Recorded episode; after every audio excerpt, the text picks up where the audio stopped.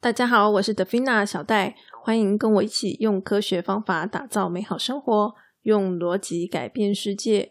如果喜欢我分享的内容的话，欢迎赞助或者订阅来支持我的频道哦。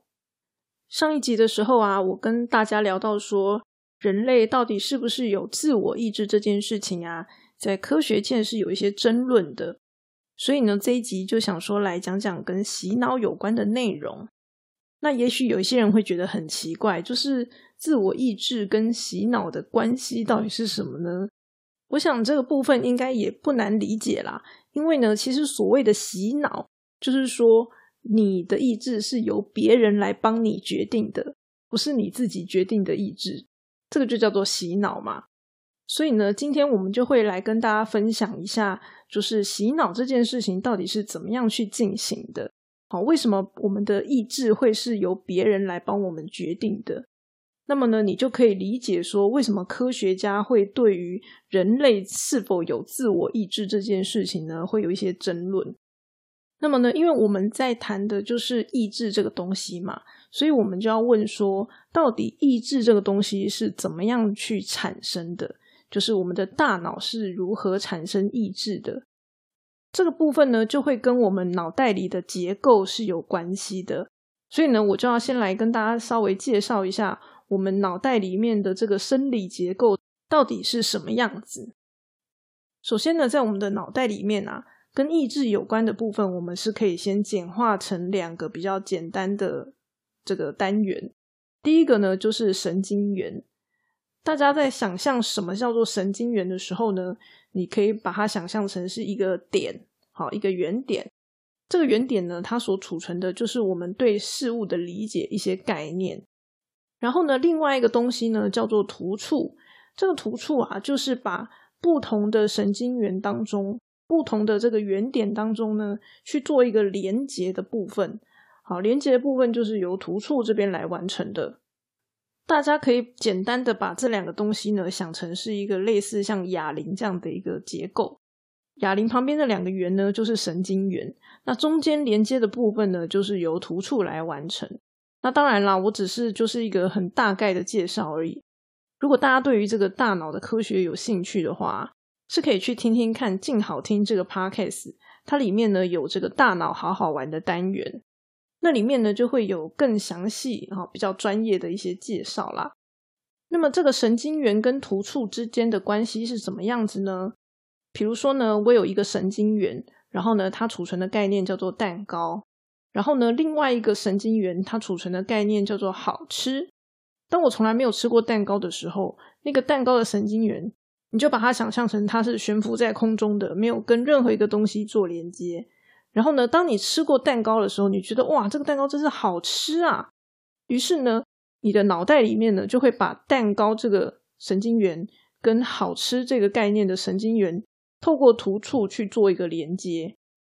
然后呢，还有一点要注意的是，如果你今天只吃过一次蛋糕，那么呢，你对于蛋糕好吃的这个概念呢，可能就是一般般嘛。哦，我吃过一个好吃的蛋糕，这样子。可是呢，如果你吃了十个蛋糕，然后那十个蛋糕呢都非常的美味，于是呢，在你的心中可能就会建立起一个概念，就是呢，只要是蛋糕就是好吃。好，你就会建立这样的一个概念在你的脑袋里面。那这样子是怎么形成的呢？就是说，你的脑袋里面原本是蛋糕连到好吃嘛，然后呢，随着你不断的吃，不断的吃，觉得诶都很好吃啊。那么这个概念就是中间连接的这个突触啊。它就会被强化，然后呢变粗。那变粗的用意是什么呢？就是说，当你每一次吃到蛋糕的时候，你就会更快、更迅速的能够反应到好吃的这个概念上面。也就是说呢，这个脑神经的结构其实很单纯，就是呢，当你看到第一个东西的时候，你会想到第二个东西，就只是单纯这样子而已。所以呢，我们脑袋里面思考的这个逻辑呀。它的来源呢，其实就是神经元彼此之间互相连接的这个状况。那么这个连接的产生呢，原则上就是从我们的经验而来的嘛。所以呢，对于一个中国人来说，过年拿红包就是一个很正常的概念嘛。哈，过年你就会想到红包或者是鞭炮。可是呢，对于一个外国人来说，他对于过年新年的概念，可能就完全不会联想到这个红包或者是鞭炮这种东西了。那么，由于这个连接线呢，它的产生、它的强化，是因为我们的经验嘛，好，我们体验过的事情，所以这个东西呢，它是允许不存在这个科学逻辑的。就像我刚刚讲的，这个过年拿红包或者放鞭炮这件事情。这个东西你只能够说它是一种习俗嘛，但是呢，你并不会说它是一种科学。好，所以说我们脑袋里面的连接呢，它是允许就是不符合科学这样的事情的。所以呢，当初研究员在做这个制约的实验的时候，他们做的实验是说给狗听那个铃声，然后每次铃声出现的时候呢，就会喂它吃饲料。所以呢，狗就会把铃声跟饲料做一个连接。那因为吃饲料的关系嘛，好，所以呢，它就会流口水这样子。那么后来呢，研究者把这个饲料抽掉了，好，不给这个狗吃饲料。可是呢，尽管如此，狗听到铃声，它还是会流口水。可是你说铃声跟这个饲料有这个科学上的逻辑关系吗？当然是没有啊，它就是一个嗯，对于这只狗来说，它过去的经验所产生的一个连接。所以，根据我们这个大脑的原理来看，为什么我们呃以前在学东西的时候啊，就是可能会透过复诵来背东西，或者是一件事情我重复多做几次我就记得，那就是因为你重复的进行的话，那那个东西就会在你的大脑连接里面被强化，或者呢是说一个人的刻板印象，好，为什么叫做刻板印象？就是他的印象就是这样嘛，他过去的经验就是这样嘛。或者是说，我们以前聊到很多次的偏见也是，那么就是因为你过去的经验所累积的一些连结在你的脑袋里面，所以呢，你才会产生这些刻板印象或者是偏见。那当然，我要先就是声明一下，我的这个讲法呢是比较简略的讲法啦。基本上呢，这个脑科学没有那么简单，就是它还挺复杂的。只是呢，为了让大家理解这个基本概念，所以我是简化了很多。所以说呢，在这个第二季第十四集的时候啊，我们聊到先辈知识，也就是基模这个东西，它其实也是在强调我们这个学生脑袋里面是不是有相对应的连结存在。那只是说呢，先辈知识它所讲的东西，它的那个连结是属于科学上的逻辑。比如说，我们必须要先学过加法、减法，那这样子呢，我们对于乘法跟除法的概念呢，才会比较容易理解。因为它是有一个科学的关系存在的，那所以呢，我们的脑袋里面也必须要建立相对应的这个连接。好，我必须要先认识加法减法，我才能够下一步的去理解这个乘法跟除法，大概是这个样子。然后呢，在第二季第十七集的时候讲的就是制约嘛，就是说，既然我们已经明白了制约理论这个东西的时候，其实我们就可以训练自己。替自己创造出我们想要的一个连接。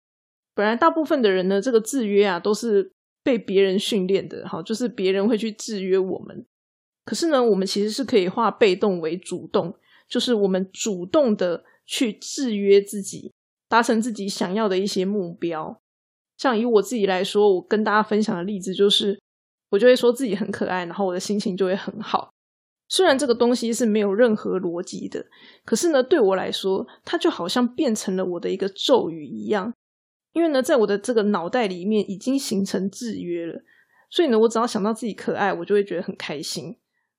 然后呢，接着就是在上一集的时候，我们有聊到努力这件事情嘛，然后有提到说做跟想这两个东西的差别。其实呢，我们实际上去做些什么。它会比想这件事情还更容易去产生连接，所以呢，如果你希望训练自己的脑袋可以产生某一些连接的话，实际上去做是会比较好的。像比如说，我第一集的时候就有跟大家聊到，就是我是一个 PM 嘛，可是呢，以我这个自闭症儿童，然后个性又比较像宅男工程师的人来说，其实要做 PM 是一件很痛苦的事情。但是呢，我就还是试着去做嘛。试着去做，去训练我脑袋里面跟 PM 有关的这些呃概念的连接。那我一开始做的时候，当然就是勉强自己去做啊，所以呢，我就会觉得很痛苦这样子。可是呢，一旦我脑袋的那些连接慢慢的建立起来之后呢，其实久而久之，我就不会变得那么痛苦了。好，所以说了解这个大脑的原理，其实某种程度是可以帮助我们去拟定策略，来做一些自我训练的事情。那么我们就会知道说，哦，好，我这个痛苦呢，其实只是一时的，对不对？只要久而久之，我的这个脑袋连接建立好之后，我其实就比较不会那么痛苦了。那当你有这样子的一个心理，你知道这个痛苦是会结束的时候呢，其实就会比较不容易放弃。那么呢，从无到有去建立这个制约，也就是我们脑袋里面的连接，相对来说是比较容易的一件事情。所以呢，有一些人就会讲说：“哎呀，我们在学习的时候啊，要把自己化身成一张白纸。”这样子的说法是有一点点抽象的。实际上呢，他要我们做的事情就是不要让我们脑袋里面现存的那些连接去干扰我们学习。也就是说呢，当你学到一个新的东西，然后呢，它跟你脑袋里面的那个连接是互相抵触的时候啊，就是不要急着跳起来，然后反抗它，好，而是呢要静下心来，就是好好的审视这个新学到的东西啊。原则上，这个所谓的白纸就是这么一回事。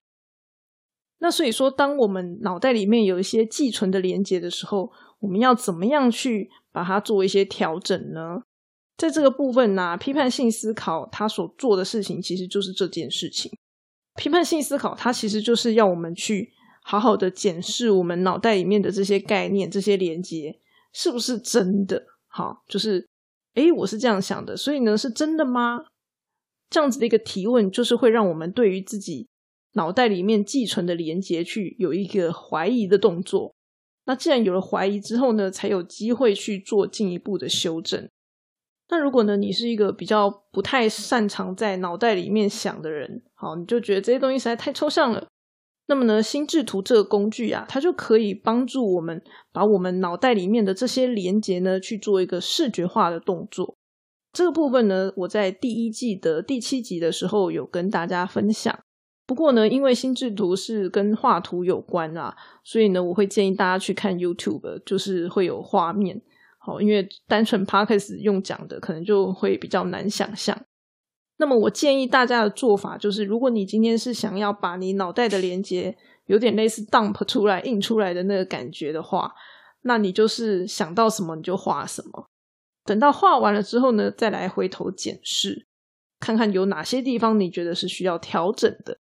流程上大概就是这个样子。那么，像第二季第三集，我们谈到的是爱自己的真谛。这一集我就有聊到，说我请一个人去画心智图，好去厘清他自己内心真正的想法到底是什么。这个部分呢，就算是另外一种应用，就是你画出来，并不是为了要调整它，而是呢，要让自己更清楚自己脑袋里面的连接到底是长什么样子。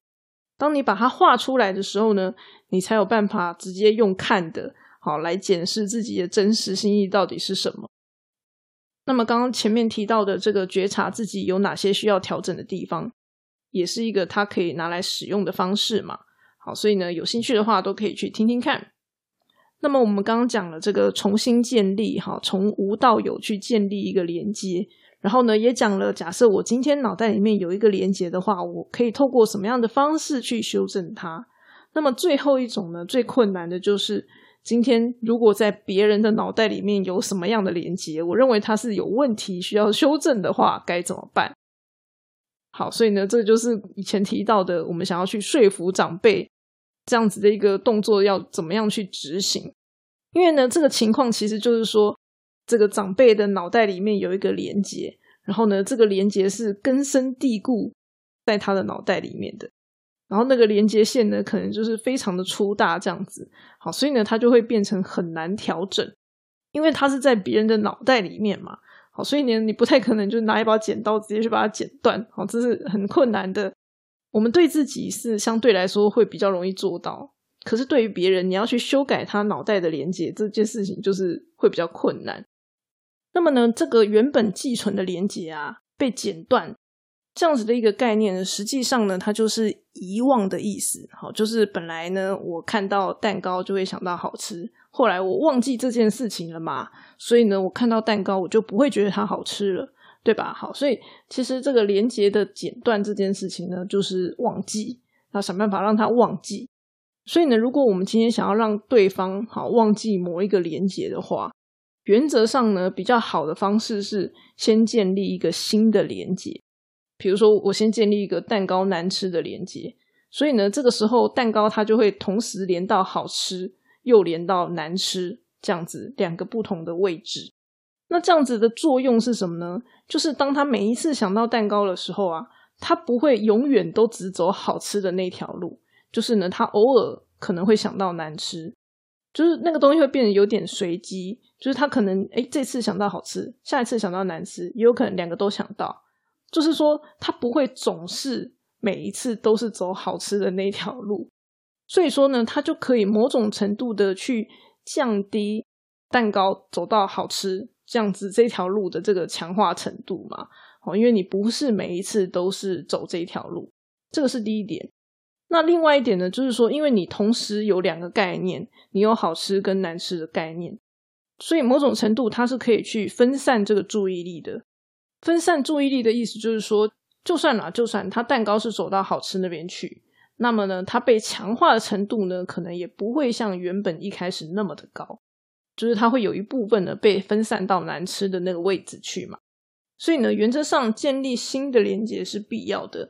好，那么呢，如果可以的话啦，就是更好的方式呢，是直接阻断讯息的来源，就是呢，不要再产生任何能够让他强化概念的东西了。比如说呢，从此以后再也不给这个人吃蛋糕了，这个人这辈子再也别想碰蛋糕了，这样子。那么假设你想想看，假设你二十年、四十年从来都没有再碰过蛋糕了，你还会记得它好不好吃吗？搞不好你就忘了嘛，对不对？好，所以说只要你再也不要碰到那个讯息的来源的话，那么呢，你被忘记的几率就会增加了。这也就是为什么啊，像那个 Facebook 或是 YouTube，他们呢会做内容审查嘛，然后审查之后呢，就会把一些他们认为不适当的内容去减少散布。这样子做的用意，并不是单纯就是说，哦，我不要让别人知道这件事情，就是越少人看到它越好，不是这么单纯的。而是说，假设我今天已经看过这部影片了，那我也不会说，因为我一直看、一直看，然后呢，导致我这个脑袋里面的连接又会被更加的强化。好，其实是会有像这样的一个用意存在的。那只是说，大家会有争议的部分，就是说，到底这个内容适不适当的这个标准是很难被定义的。主要问题是在这里。所以说我今天讲的这些东西啊，基本上都是有科学理论来支持的哦。包括说我们怎么样去说服一个人，或者呢，是我今天身为 PM，我会怎么样去跟别人沟通这些事情啊，都是有理论基础存在的。好，因为毕竟我不是一个天生就很擅长跟别人沟通的人嘛。我刚刚也提到，我的本性是比较像是一个自闭症儿童的。可是呢，至少我现在对我身边的人来说，他们都会觉得，哎，我做的还不错。就是我在沟通的这个部分是受到其他人肯定的。那为什么我可以做到这样？就是因为我对于这些理论是有理解跟掌握的，而且呢，我是身体力行，好试着去解读这些理论，然后把它应用在我的生活里面。所以呢，我才有办法去做到这些事情。好，那并不是我天生的能力。我觉得我跟大部分的人最大的差别，大概就是在于说。我是很清楚的知道我理解的东西到底是什么，好，什么东西是我原来所没有的。然后呢，这个东西这个概念进到我的脑袋里面，OK，我知道这是我学到的东西。于是呢，我就会很有意识的去使用这些东西。可是呢，大部分的人在学习这些东西之后呢，他们是会被潜移默化在他们的行为中的，而且呢，没有意识，没有自觉。比如说呢，像我们就会觉得哦，学理工的人可能他就会有一个理工脑。为什么学习相同类型学科的人，他们就是一个样子？为什么相同行业的人，他们的思想会是比较接近的？其实就是这个道理啊，就是他们的思想行为早就已经在他们的学习过程当中慢慢的被制约住了。那我以前也是这样，我以前就是一个理工脑嘛。可是呢，当我学习了教育之后呢？我就会发现，OK，里面有很多的概念跟我原本的想法是互相冲突的。好，所以呢，我才有办法就是开始慢慢意识到这些东西，然后做一些调整。那所以说，我们一开始提到的这个自我意志的部分，大家想想，理工的人有理工脑，像这样子，是不是听起来就是一个被洗脑的结果？因为事实上呢，所谓的学校，它其实就是一个非常巨大的洗脑场，它存在的本质其实就是为了要帮大家洗脑，这是它当初被建立的目的。那不过呢，大家听到这边也不用觉得啊，天呐，学校原来是这么邪恶的一个机构啊！也不需要这样觉得啦，因为至少在我们民主制度里面，这个通常我们进学校学习这些东西都是利大于弊啦。因为呢，至少以像台湾来说，我们的教育并不是刻意洗脑的，好，也就是说，理工脑并不是刻意洗脑的结果，而是因为大家学习的东西是比较接近的，好，所以呢，这个脑袋自然而然连的东西也会比较像，好，大概是这个样子。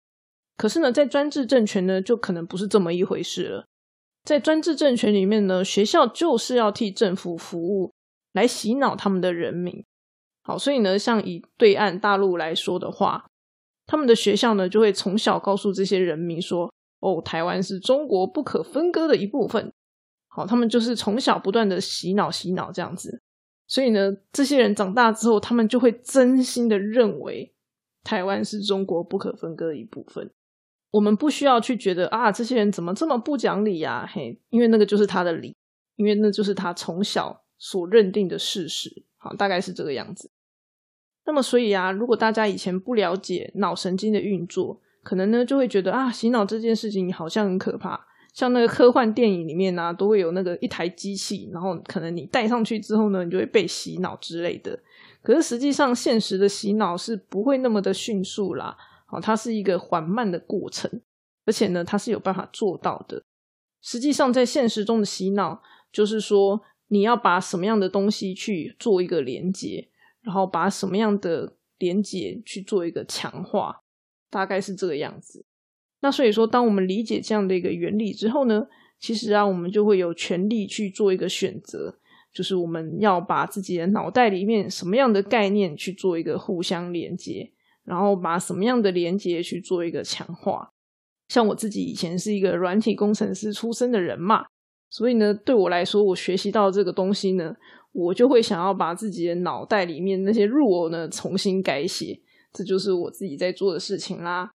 今天的分享就先到这里喽。喜欢这一集内容的话，记得要把它推荐给你的朋友哦。那么我们下次再见啦，大家拜拜。